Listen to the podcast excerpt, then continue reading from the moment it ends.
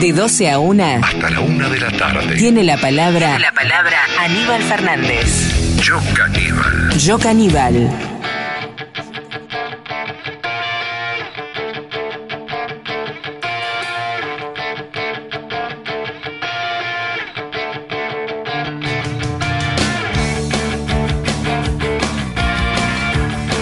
Hola, hola, buen día.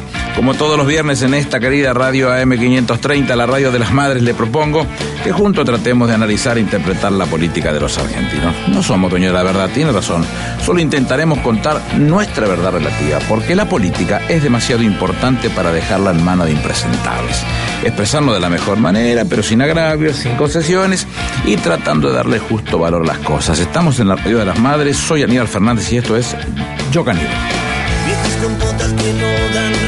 Al caníbal que hay en mí, que no es bien recibido en un banquete así. Yo caníbal. Yo caníbal. Una semanita con particularidades que son dignas de destacar y que yo quiero ponerla sobre la mesa por lo menos para que vayamos picoteando como si fuese un poquitito de salami queso. Comenzó el tratamiento del presupuesto para el año 2014. La, la Constitución dice que comienza el tratamiento por la Cámara de Diputados y la propia Ley de Administración Financiera dice que el, como tope el 15 de septiembre se debe presentar el presupuesto para su tratamiento. El presupuesto ya fue presentado, lo trató la Cámara de Diputados y ya vino a la Cámara de Senadores. Y siendo yo presidente de la Comisión de Presupuesto, me tocó en el día de ayer hacer la reunión de comisiones en la cual recibimos al equipo económico que hizo la presentación específica del presupuesto para conocimiento de todos los senadores y senadores y una mm, gráfica concreta de lo que ha sido la marcha del gobierno en los últimos años, en este año en curso, y lo que se supone, el presupuesto es presupuesto, suponemos, no estamos adivinando, estamos pensando lo que vamos a hacer en un trabajo criterioso, mm, razonable, bien pensado respecto del desarrollo de un gobierno que tiene que seguir avanzando sobre la captura, definición y reconocimiento de los derechos de aquellos que todavía no han sido reconocidos, el respeto hacia el otro, el crecimiento en términos de inclusión, mejoramiento de las condiciones de trabajo, eh, garantizar la mayor cantidad de gente en trabajo formal, eh, la incorporación de todos aquellos que por exclusión eh, generalizada por el gobierno conservador de los 90 ya le permita estar a la altura de las circunstancias y pensar de la mejor manera en las formas en que se puede crecer y sobre eso se está trabajando. Bueno, después que terminó de, de exponer el grupo económico, la oposición, como nosotros entendemos es lo que corresponde, trajo a los técnicos, 8 o 10, no recuerdo exactamente el número, que fueron exponiendo y haciendo conocer su visión. En líneas generales no coincido con nada de lo que se dijo, pero son las reglas del juego, es su, su, su posición y tienen todo el derecho del mundo de decirla como tal. Y, y trabajamos creo que muy tarde, comenzamos como a las 11 de la mañana y terminamos como, como a las 9 de la noche, eh, una reunión larga pero interesante, firmamos dictamen y se publicó en el día de ayer, con lo cual entramos al recinto a debatir el presupuesto nacional para darle sanción definitiva el próximo miércoles 9 de octubre. Así que bueno, una semanita con algún condimento. Les prometo que el jueves del viernes de la semana que viene estaremos eh, contándole con, con lujo de detalle cómo se sancionó el presupuesto y algunos datos importantes que van a tener para, para trabajar. Esta semana se dieron algunas cosas más importantes también en otro en otro orden de cosas que, que nos importan y mucho, como, como sucedió en el caso con el acuerdo de Irán. Ustedes son conocedores de lo que nosotros pensamos al respecto. Eh, yo he sido siempre un hombre que ha trabajado mucho con la colectividad eh, judía y que me, tengo una relación personal muy buena con, con Daya Economia y con sus eh, autoridades y con la gente de la colectividad, este, pero yo entendí que lo mejor que podía suceder era la firma de ese acuerdo para que permitiera que los argentinos pudiéramos eventualmente entrar a, Irán y poder, este, a, través del juez que entiende la causa, que es el doctor Canicova Corral y el fiscal Nisman, eh, tomarle declaración indagatoria a los eh, cinco iraníes que están imputados en esta causa. Escuchemos lo que dice Horacio Minotti, que es un abogado constitucionalista, coordinador de la Comisión de Derecho Electoral del Colegio Público de Abogados de la Capital, Federal, y, y después lo comentamos. Estas cinco personas que integran la comisión, decíamos al principio, vos tenés dos personas designadas por Irán y en este caso estaríamos eh, integrando, eh, integrando al tribunal casi al Estado agresor, o al que presuntamente sería el Estado agresor, y por otro lado habría dos personas designadas por el gobierno argentino, y esto es abiertamente inconstitucional, porque como también decíamos, esta comisión tiene funciones jurisdiccionales que solo le competen al Poder Judicial, como tomar declaraciones, investigar, recolectar pruebas, etcétera. Y, de acuerdo al artículo 109 de la Constitución, el presidente de la Nación no puede arrogarse facultades judiciales ni arrogarse el conocimiento de causas pendientes. Por ende, cualquier persona designada por el Poder Ejecutivo para integrar esta comisión estaría llevando adelante actos que solo le corresponden al Poder Judicial y que serían abiertamente inconstitucionales. Incluso podría decirse que toda la prueba o toda la evaluación de la prueba que haga esta comisión debería ser declarada inconstitucional en juicio.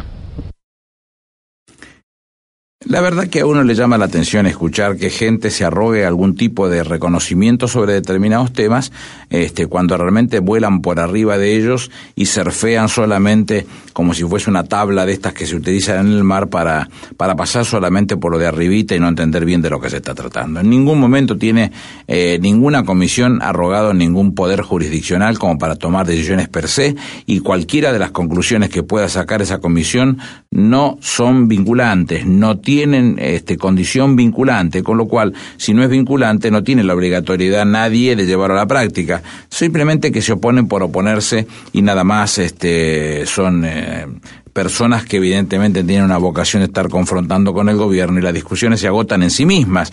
No es importante que sigamos nosotros repicando sobre lo mismo porque lo hemos dicho cientos de veces. Eh, se produce un atentado, se investiga la causa tardíamente, porque ya pasaron, eh, fue en el año 94, estamos a 18 años de, o 19 años de, de lo ocurrido, es muy difícil poder hacerse de la prueba. Sin embargo, el fiscal Nisman y el doctor Canicova Corral han avanzado muchísimo, han este, oportunamente pedido la, la captura indagatoria de nueve de eh, personas, ocho iraníes y un libanés. Eh, de los de los ocho iraníes, tres fueron separados, uno porque ya había sido juzgado en Gran Bretaña, Soleimanpur, y los otros dos, uno que había, fue, había sido presidente y otro que había sido asesor de de Khomeini, que era el, el ayatolá, este, habían sido separados y el, y el libanés había sido muerto en Damasco, eh, que se llamaba Monnier. Con lo cual, eh, los cinco que quedaron no había forma de poder acercarse como para tomar una decisión de semejante característica. El acuerdo permitirá, una vez que esté ya confirmado, y pareciera ser que así está sucediendo en el, por el lado de Irán, que el juez pueda acercarse a Teherán y, tomarles este, declaración indagatoria. Estamos en el camino correcto y no hay nadie de inconstitucional en ello. Así que, bueno, queremos estar cumpliendo con lo que necesitamos los argentinos, que es conocer la verdad. Y si hay responsables, que paguen por ello. Ese es el objetivo que estamos persiguiendo y no tengan duda que vamos a llegar al punto que tenemos que llegar. Desmitificando Sonceras. Aníbal Fernández. Aníbal Fernández es Yo Caníbal. Audaz. Osado. Caníbal. Yo Caníbal. Yo Caníbal. Aníbal Fernández. Aníbal Fernández. En Radio Madre. Otro temita que nos, que nos este, trajo mucha preocupación y, y, mucha vocación de volver a, a, discutir las cosas con vehemencia en defensa de los derechos, de los intereses de la gente de Gualeguaychú ha sido el aumento en la producción de la pastera UPM, la que se conocía antes como Botnia, y la autorización por parte del gobierno uruguayo. Tenemos algunos, eh, algunas declaraciones para que sean confrontadas del canciller Héctor Timmerman, del intendente de Gualeguaychú, José Bailio, de un Gustavo Rivolier, del propio presidente uruguayo, Pepe Mujica, de Enrique Viana, que es un fiscal de la justicia uruguaya, eh, y de Sergio Ribarri, que es el gobernador de Entre Ríos. Este, prestemos la atención, sigamos viendo eh, cuál es la visión que tenemos sobre este punto. Decisión unilateral del Uruguay autorizando el aumento de la producción de la empresa UPM Botnia deja a nuestro país en la obligación jurídica de recurrir a la Corte Internacional de la Haya, ya que afecta la soberanía ambiental de la República Argentina viola los tratados entre ambas naciones y la propia sentencia de la Corte Internacional de la Haya. En la reunión mantenida ayer con el canciller Luis Almagro, la Argentina solicitó seguir dialogando y no caer en la lógica del enfrentamiento que solo beneficia a la empresa UPM. Uruguay no respondió.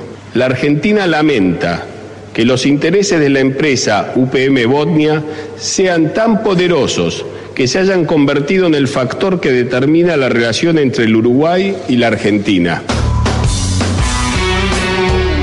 Yo comparto, obviamente, todos los vecinos de Borichú, las autoridades compartimos la defensa del medio ambiente y ninguno de nosotros quiere a Bosnia en ese lugar. Después, para llevar adelante esta definición, hay distintas metodologías, acciones de protesta, acciones directas, que uno lo que tenga que ver con cortar la ruta, esas cuestiones yo no las comparto. Pero bueno, tampoco nos peleamos por esas cuestiones, ¿no? Con los vecinos.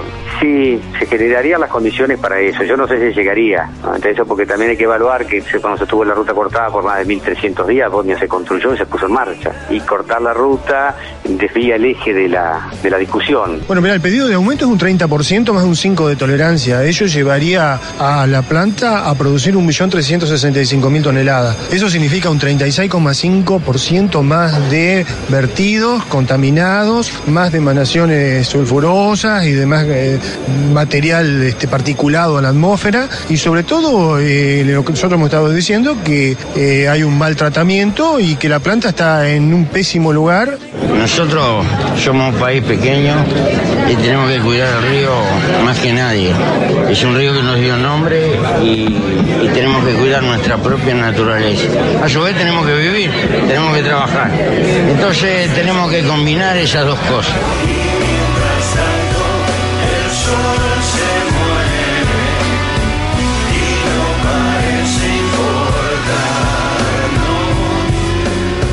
Hasta el presente, hasta esa cuestión de unos 10 días, eh, nunca se había hablado de la existencia de un contrato de inversión con, Bosnia. Ahora, ya eh, este, muchos años, después, eh, nos venimos a supuestamente enterar, porque han sido noticias que han trascendido en medios de comunicación de que se estaría renegociando un contrato de inversión, que se estaría mirando la letra chica de un contrato de inversión. No tenemos la, certeza absoluta si, el contrato existe o no existe. Por eso es que estamos requiriendo información a través de la justicia para, para que se, se nos diga al, al menos si existe o no existe, ¿no? Y después ver si podemos acceder a su contenido. ¿no?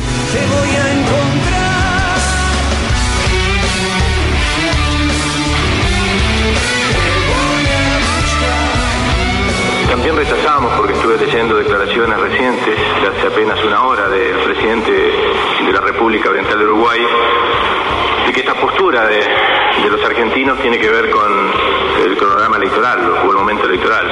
Es ofensivo y es inaceptable. Esta posición del gobierno argentino tiene que ver con lo que recién expresaba el canciller y que es la amenaza, el daño ambiental que está produciendo hoy imagine- imagínense ustedes con 100.000 toneladas más de producción. De la misma forma que nos hemos opuesto al accionar de los fondos buitre, también impediremos ser doblegados por una empresa transnacional. Hagamos un poquitito de historia con este tema.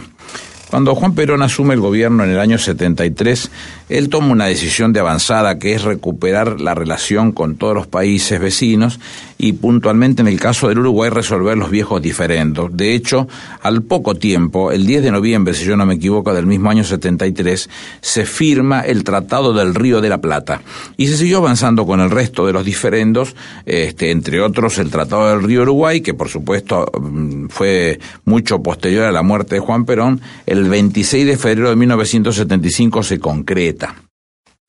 ¿Qué dice en líneas generales para que entendamos a dónde estamos yendo con estas discusiones? Dice que para un aprovechamiento racional y óptimo del río Uruguay, eh, lo dice entre los artículos 7 y 12 del propio tratado, lo que dice es que cuando uno vaya a hacer cualquier cosa que modifique la calidad de las aguas, lo tiene que hacer con la autorización del otro, es decir, por consenso.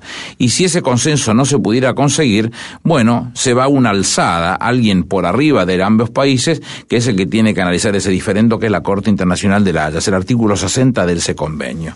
Bueno, lo que sucedió específicamente en la vez anterior, cuando unilateralmente Uruguay decide permitir la instalación de Botnia en ese lugar y dejar que arrojen las aguas en las condiciones que las están arrojando al río Uruguay, modifica la calidad de las aguas, debería haberle perdido permiso o buscado el consenso con la Argentina a través de la Comisión del río Uruguay que, que, que, es permanente y que permanentemente se, se, reúne para discutir estos temas. Eso no se hizo, tuvo que recurrirse a la Corte Internacional de Haya, como le decía, por el artículo 60, y la Corte falló. Y ahora está incumpliendo el propio fallo de lo dicho por la Corte, porque lo que exigía era esto mismo que decía el, tratado. Si van a modificar la calidad de las aguas en algunas condiciones, tiene que hacer las consultas pertinentes para llegar al consenso.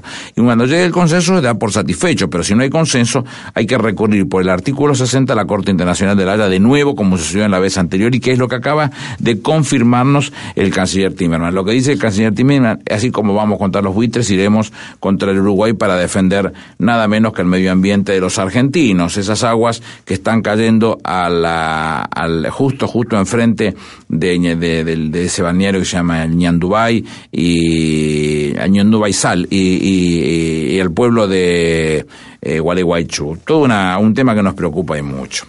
Eh, si nosotros analizamos ahora otra parte de lo que puede significar el análisis de turismo, eh, estamos viendo lo que sucedió con Aerolíneas Argentinas, que tiene mucho que ver con el turismo, pero también con la vida natural de aquellos que son aerodependientes, que de cualquier lugar, eh, siendo línea de bandera, se ocupa de llegar a cualquiera de las capitales, aunque no sea desde el punto de vista comercial beneficioso para la empresa hacer ese punto. Bueno, el trabajo que está haciendo es un trabajo fenomenal. Se conocieron durante esta semana unas encuestas que, la, que las propias empresas de la oposición han dado a conocer, en las cuales se, se dice que Aerolíneas Argentinas hoy tiene un reconocimiento de su servicio mucho mejor que cualquiera de las empresas extranjeras dentro de los vuelos de cabotaje, cosa que nos satisface enormemente. En la semana, el presidente de Aerolíneas, Mariano Recalde, recibió y agasajo a la pasajera 6 millones de aerolíneas argentinas. Se supone que vamos a estar por los 8 millones de pasajeros transportados este año y con la mejor calidad, según reconocen los propios. Así que eh, escuchemos lo que dice Mariano Recalde.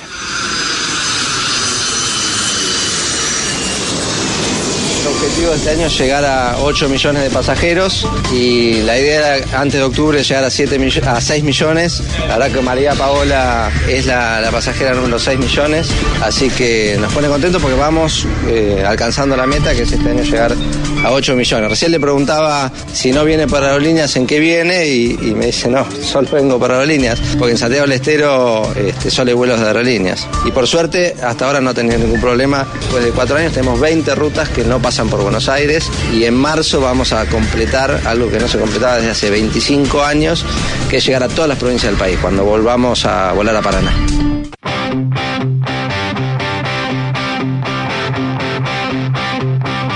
Esperamos empezar el 2014 con muchos más vuelos, muchos más destinos y sobre todo seguir sumando mucho más pasajeros. Hoy Aerolíneas Argentinas y Austral tiene una flota homogénea, tiene una flota mucho más amplia y tiene una flota mucho más moderna, que no solamente se nota a la hora del consumo de combustible, a la hora de la eficiencia y el, y el, mantenimiento, sino fundamentalmente el servicio. Son aviones más nuevos, con un confort y un entretenimiento a bordo de primera generación, que son parte de las cosas que nos han permitido recuperar esta enorme cantidad de pasajeros que venimos recuperando. Esta semana vamos a llegar a los 6 millones de pasajeros. Esperamos el mes que viene llegar a los 7 y, a fin de año cumplir el objetivo de superar los 8 millones de pasajeros cuando arrancamos con solamente 5 millones de pasajeros anuales. Así que todo esto es gracias a que Aerolíneas mejora el servicio y mejora el servicio, entre otras razones porque renueva y mejora su flota.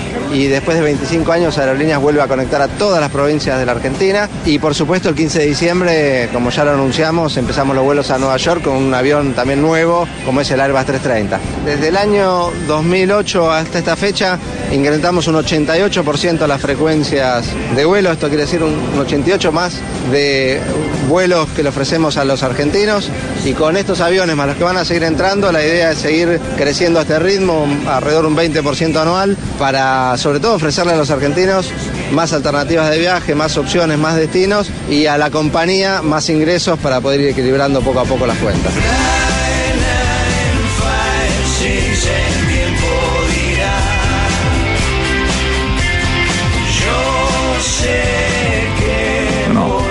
Fly 956, todo un temazo, todo un temazo. Este, lo que define Mariano es con mucho buen criterio es eh, una definición estratégica de lo que significa tener una línea de bandera. Hay para que quede claro, eh, algunos destinos que son fenomenales, Bariloche, Calafate, Salta, eh, Córdoba, que eso siempre vamos a tener, eh, vamos a tener este el, avión lleno y el costo va a, ser, va, va, a producir una, los costos se van a ver resumidos y va a producir una ventaja muy importante. La realidad es que hay otras capitales, como el caso de Santa Rosa, como el caso de Paraná, que no tiene tanta nivel de rigurosidad y de exigencia, y sin embargo nosotros, a través de la línea de bandera, como es Aerolíneas Argentina, vamos a cubrirlo después, como decía Mariano, después de 25 años. Con lo cual rescato fuertemente esto del presidente de Aerolíneas, porque nos parece que es toda una definición estratégica de lo que debe ser una línea de bandera. Cuando él cuenta lo del vuelo a Nueva York, es muy importante por otras razones, porque estas empresas tienen altos niveles de costos fijos. ¿Y qué significa el costo fijo? Que el costo que vuele o no vuele lo tengo que pagar igual. Entonces, eh, si tenemos eh, pilotos, tenemos aviones, este, esa, tienen que volar la mayor cantidad de horas posible para que puedan absorber esos costos fijos que nosotros estamos tratando de que, de que se cumplan. Y el vuelo a Nueva York es uno de los, segundo o tercero más requerido y, y va lleno y viene lleno, con lo cual permite absorber, como les decía recién, los costos fijos y garantizarnos un nivel de funcionamiento fenomenal. Muy piola, muy contento por lo que está sucediendo con las líneas argentinas. Escuchamos algo de música, ¿te parece? Motor Psico, acá lo tenés.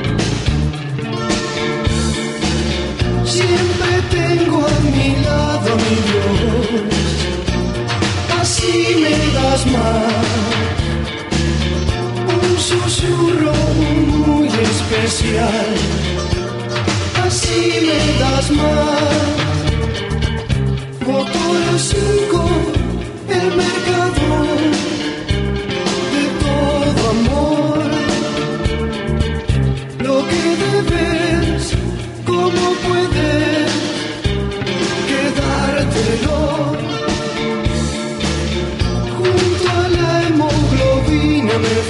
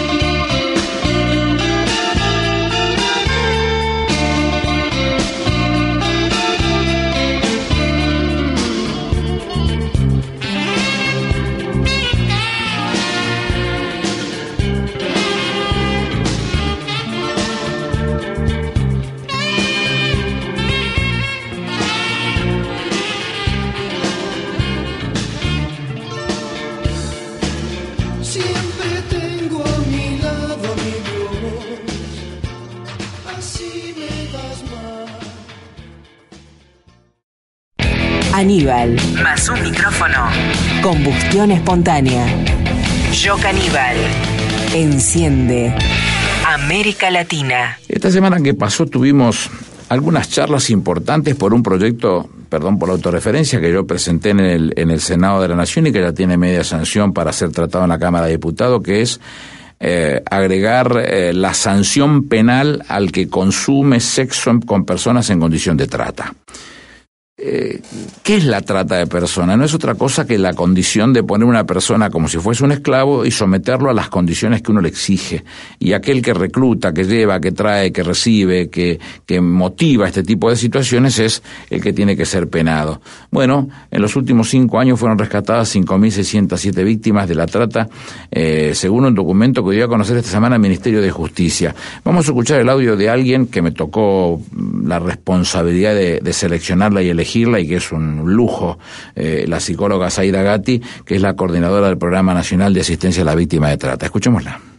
La lectura principal, principal que hacemos son las políticas públicas y las políticas de, Estado que se han llevado adelante luego de la sanción de la ley. Hace cinco años y medio que se sancionó la ley. Si no había una política de Estado realmente con una postura firme para luchar contra este delito y para asistir a las víctimas, esto no hubiese funcionado porque como ha pasado en otros, en otros momentos de nuestra historia, las leyes quedan en los papeles y quedan arriba de los escritorios. Todos los actores involucrados, porque no solamente el Ministerio de Justicia, si bien nosotros fuimos los primeros, Ministerio de Justicia, en empezar a trabajar para prevenir el delito, para detener a los delincuentes y para asistir a las víctimas. No solo nos dedicamos a asistir a las víctimas en el momento del rescate, acompañarlas en las declaraciones testimoniales, sino que acompañamos en los juicios orales, que ya van más de 80, tratamos de, de articular con todos los ministerios y todos los organismos que sean necesarios para que esas víctimas tengan restituidos sus derechos, como por ejemplo el derecho a tener el DNI, el derecho a la asignación universal por hijo, que muchas de las mujeres lo necesitan y no lo han tenido y ni siquiera sabían que les correspondía, y especialmente la incorporación en los planes de empleo para que por sí mismas en un futuro puedan tener un trabajo y no, no vivir siendo asistidas por el Estado. Zaira, que hace una explicación fenomenal del tema, olvida el objetivo principal de la lucha que estamos brindando en este tema, que es el derecho a la libertad. Porque eh, cuando uno es objeto de trata, fundamentalmente mujeres, siempre estamos hablando casi siempre de mujeres, eh, lo que primero que pierde es la libertad en cabeza de aquel que eh, la explota.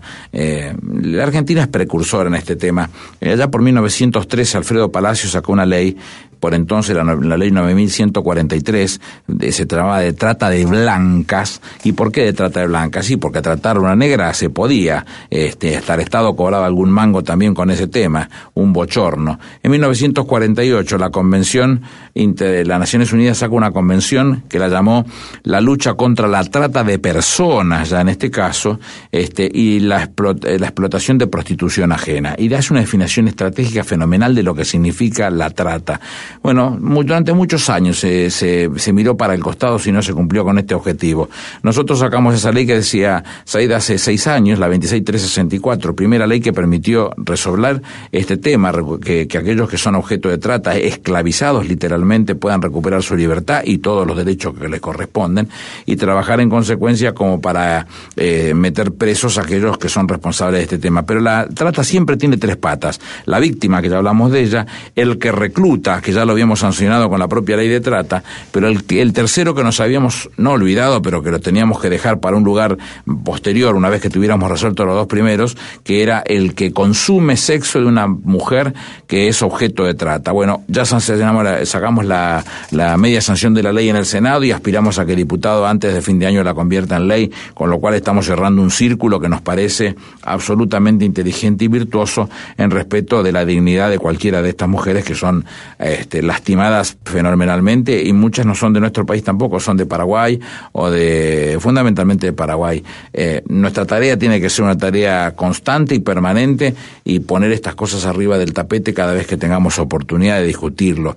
Es un tema delicadísimo, una de las cosas que más guita deja en el mundo como negocios ilegales junto con la venta de armas y, la venta de drogas y no podemos mirar para el costado. Prestémosle mucha atención a este tipo de cosas. El que va a consumir eh, sexo, que yo no me estoy metiendo en todo caso con aquel que lo desea hacer, no no lo hago porque yo no lo haga, no me tengo que meter con los otros.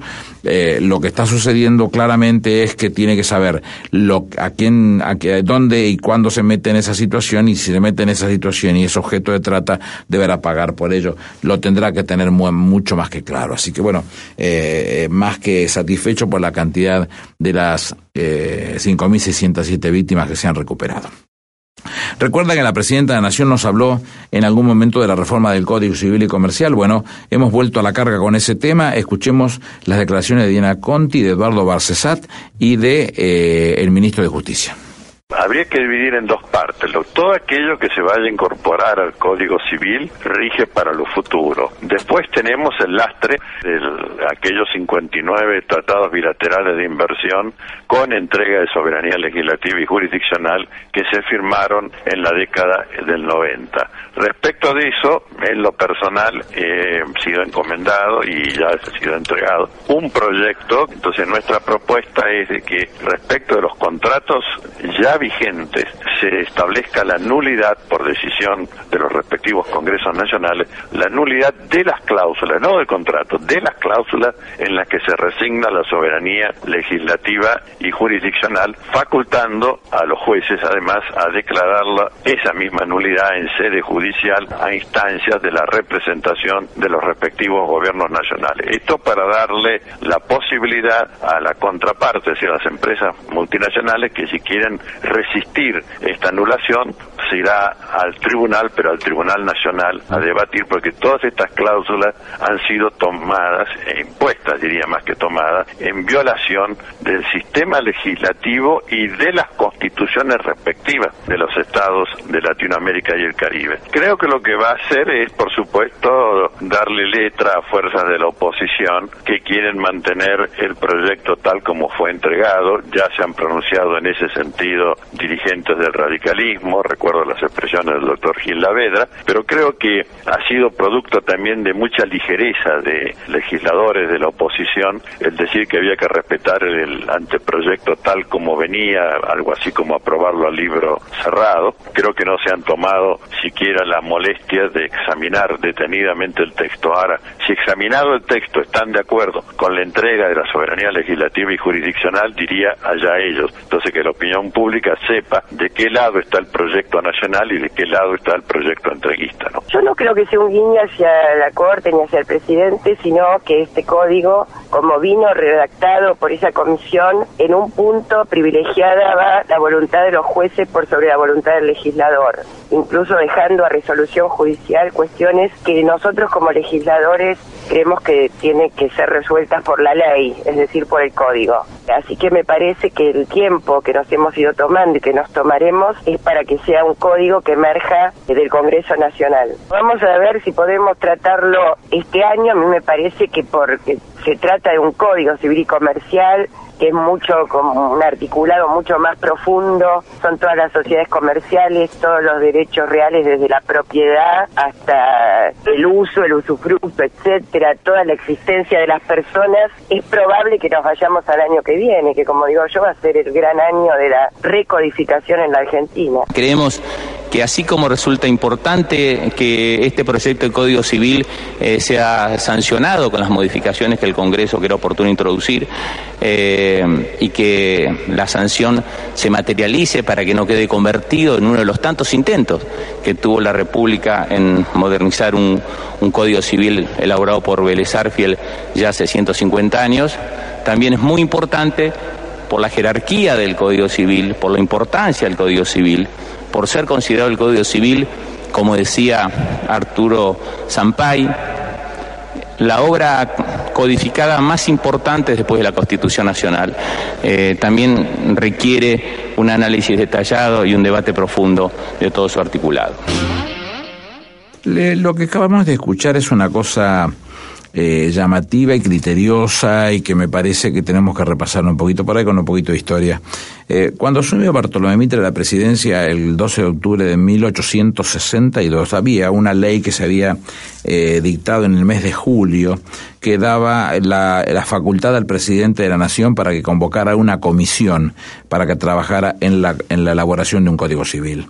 Mitre, un año después, decide darle directamente a Dalmacio Vélez Arfiel, que él tendrá varios ayudantes, pero no una comisión, entre otros su propia hija Aurelia Vélez, después mujer de, termina siendo después mujer de Sarmiento, eh, colaboraron para la elaboración de ese, de ese eh, código civil, que eh, a mí me causa gracia cuando a veces para denostar las discusiones políticas dicen se aprobó a libro cerrado. La realidad es que cada título que se iba elaborando se iba haciendo llegar a los pocos que en aquel momento estaban en condiciones de poder discutir este tema, con lo cual cuando llega al Congreso todo el mundo lo conocía y todo el mundo lo había analizado y las propuestas que se podían haber hecho ya estaban efectuadas, con lo cual de, de libro cerrado no tuvo absolutamente nada. Bueno, él plantea que hacen eh, Barcesate en primer lugar respecto de esos acuerdos internacionales, que so pretexto de defender las inversiones extranjeras le daban jurisdicciones a otros países, como si hubiera, si tuviéramos que tener un juicio teníamos que tenerlo en otro país,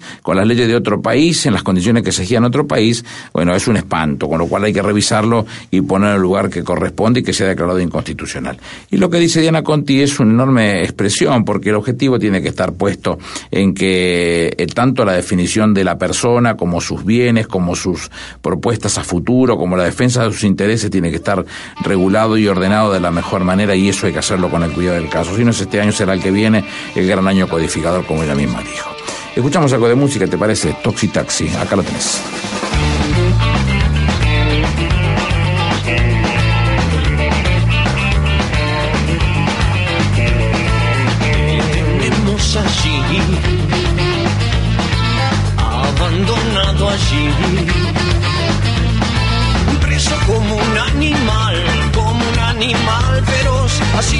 Cosas, la fiera más fiera, ¿dónde está? El viene y va, y tu sombra va detrás de hordas de notables con los secretos para hacer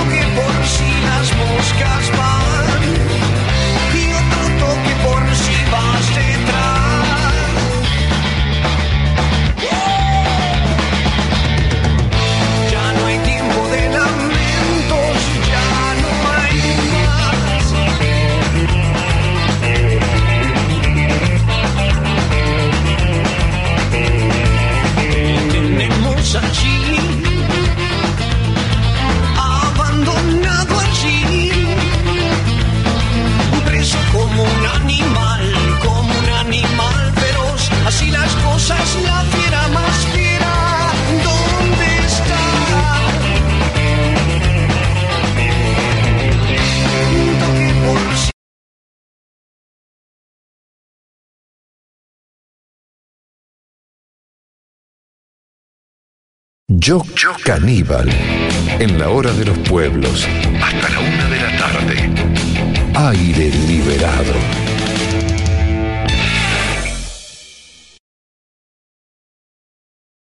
Yo, yo no lo inventé a Perón, pero digo de una vez así termino con esta pulseada de buena voluntad que estoy llevando a cabo en un afán mío de, de liberarte un poco de tanto macaneo. A la violencia le hemos de contestar con una violencia mayor. Con nuestra tolerancia. Con nuestra tolerancia.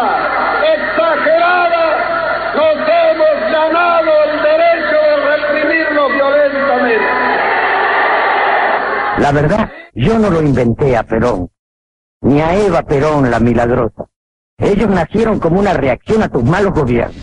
Conducir no es como muchos creen mandar. Conducir es distinto a mandar. Mandar es obligar. Conducir es persuadir. Y al hombre siempre es mejor persuadirle que obligarle. En la conducción política esta es una regla que no se puede romper en ningún caso. Yo no lo inventé a Perón ni a Eva Perón, ni a su doctrina. Los trajo en su defensa un pueblo a quien vos y los tuyos habían enterrado en un largo camino de miseria. Nacieron de vos, por vos y para vos.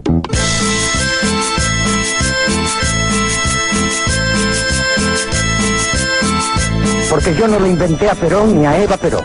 Los trajo a esta lucha salvaje de gobernar creando la ausencia total de leyes sociales que estuvieran en consonancia con la época.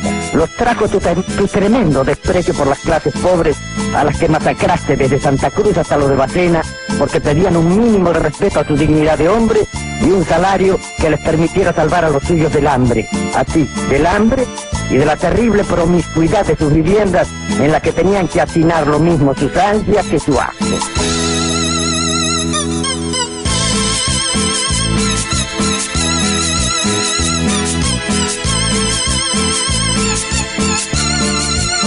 Las nuevas formas de ejecución que nacen con la nueva generación y las nuevas circunstancias son las que hay que poner en marcha a través de esa de ese remozamiento permanente del movimiento para que el movimiento no envejezca.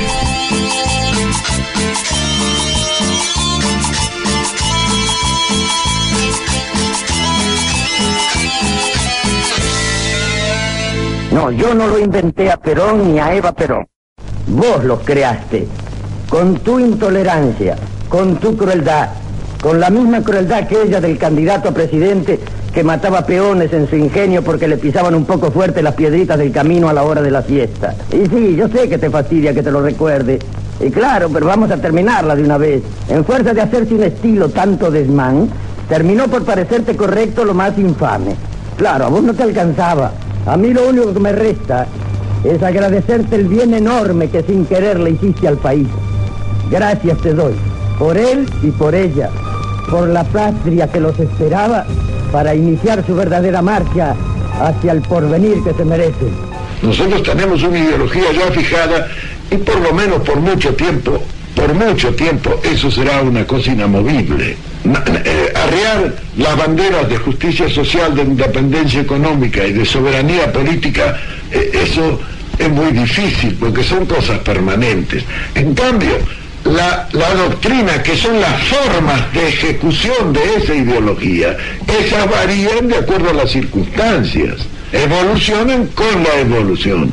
En el cambio generacional va buscando remozar en el tiempo esas formas de ejecución. Lo que hace 25 años nosotros hicimos de una manera, puede hacer que en este momento esa manera no sea la apropiado para realizar. Vuelve Perón, vuelve Perón, el pueblo vibra de emoción. Vuelve Perón, vuelve Perón. Esta, este, esta última canción eh, la canta Héctor Mauré. Eh, fue un, cantor de tango muy importante y un hombre que sin provocarlo ni buscar hacer cosas extraordinarias tenía un timbre eh, parecido a Gardel en algún momento saca beneficio de esa posición eh, muy reconocido también como peronista y además eh, también grabó la marcha peronista en algún momento. Eh, se cumple el aniversario en el 8 de octubre del nacimiento de Juan Perón, serían 118 años. Eh, me da la sensación que no han pasado en divino botón. Sus explicaciones del primer Perón tan combativo lo van poniendo en boca de Enrique Santos Discépolo, con ese personaje que él inventara Mordijito, que lo que hacía era sacudirles un poquitito eh, la solapa a aquellos que se hacían los tontos y miraban para el costado sin darse cuenta de cómo le hacían el juego a, aquellos que tenían intereses de otra característica sumados a los, a los, a los, a los que poco tenían que ver con los intereses generales de un país o con el bien común y, y, trataba de ponerlos en claro de las mejores maneras. Y el Perón, este, más reflexivo, que llega a la Argentina hablando de que para un argentino no había nada mejor que otro argentino y la vocación de lo que él llamó después la definición de la conducción política, este, conducir no es mandar, es persuadir, es buscar alternativas que el propio eh, Juan Perón reflejara a través de los videos. Por entonces era impensado cuando, cuando se produce la revolución del 55 que se pudiera contar con eso, ni se soñaba, se grababan discos, este, por entonces no existía el grabador, para, para escuchar la palabra de él y la visión sobre lo que podía llegar a tener hacia adelante como propuesta política este, pensada e instrumentada para llevar adelante en nuestro país. Ese Perón es el que madura, el que crece, estando ya en España, el que piensa, en volver en algún momento y se da por primera vez el 20 de noviembre del 72 eh, y que su visión ya se pone en campaña para producir transformaciones nuevamente en beneficio de la gente. Un hombre grande, eh, 77 años ya por entonces, eh, morirá el primero de julio del 74 eh, con 78, casi 79 años y, y con las posibilidades de una revolución siempre trunca. No llegó nunca a concluirse lo que nosotros aspirábamos que se cumpliera él dice con claridad la necesidad de mantener ese pensamiento ideológico que es muy difícil cambiarlo, y es verdad lo que está planteando. Él decía que la doctrina era el único caudillo capaz de soportar las acciones destructoras del tiempo. ¿Cómo hacer para que un movimiento de esta característica no se envejezca? Para eso había que estar remozándolo permanentemente, pero a la par este, había ideas, banderas como la independencia económica, la soberanía política y la justicia social que no se podían ceder. Eso hacía la dignidad del pueblo trabajador, el respeto por el otro, la garantía de que todos teníamos igualdad de oportunidades, el crecer en forma pareja, los que le faltaban tenían que tener derecho a concluir con la necesidad este, y encontrar una alternativa para salida, eh, el que piensa en una Argentina que el poder real no sea conducido, no sea el que conduzca al poder formal, que, lo, que el poder elegido por las urnas sea el que realmente tome las decisiones por los argentinos en el momento oportuno, llevando adelante su pensamiento y su visión más clara y más potente por entonces y que no era tan fácil poder exhibirlo, había que estar eh, más que convencido a dónde se quería ir con esa propuesta. Bueno, la visión de lo que está planteando es exactamente eso, el persuadir, el ir convenciendo al otro de que existía una posibilidad de trabajar en consecuencia era más que un positivo. ¿Alguna vez siendo intendente y eh, evitando hacer un acto político por el fin de año como se solía hacer o esas comidas que uno come como leones frío y crudo una porquería eh, decidimos hacer un acto. Eh, pero un acto popular donde la gente se viniera. Y se nos ocurrió traerlo a Osvaldo Pugliese. Y mientras que esperaba para actuar me quedé charlando un buen rato y contaba que cuando Perón vuelve en el 72 hace, se hace una comida y lo, lo invitan a él que era un militante comunista reconocido este y que además había padecido de alguna manera la visión de muchos peronistas del, del, del 46 al 55 y que le había significado la cárcel muchas veces. Creo que algún distraído lo invitó y él, como un caballero que era, fue a esa reunión. Y cuando llegó Juan Perón, que se dedicó a saludar a uno por uno a todos los artistas, llegó un momento que pasó justo donde estaba Pugliese. Dice Pugliese, yo le tendí, le tendí la mano y él me, me, dio la mano y me abrazó y me dijo gracias por saber perdonar. Ese Perón tan combativo de las, de las primeras expresiones que se ve en este momento se permitía, entre otras cosas, este, pedir disculpas a un hombre de las características de Pugliese que esas expresiones del socialismo criterioso que él practicaba y que lo que cobraba lo dividía en partes iguales con sus músicos, este, lo mostraban en su plenitud. Y una historia que yo puedo contar porque fue él el que me la contó personalmente y sin estar presente, porque ya ha fallecido, este, me permito hacerlo también en un homenaje a su persona. Con lo cual, bueno, este, pasaron unos cuantos años desde que nacieran, 118, eh, son mucho, un montón, pero para aquellos que creemos que realmente la dignidad del trabajador, el respeto por el otro, que los, los pibes sigan siendo los únicos privilegiados, que nuestros viejos sigan teniendo lo puesto por nosotros son prácticamente las políticas que solamente Néstor y Cristina, después de Juan Perón, han llevado a la práctica y que yo rescato todos los días de mi vida, todos los días de mi vida. Nos vamos escuchando algo de música, ¿te parece? Doctor Saturno, acá lo tenés. Gracias por acompañarnos. Soy Aníbal Fernández y esto ha sido Yo Caníbal. Chau.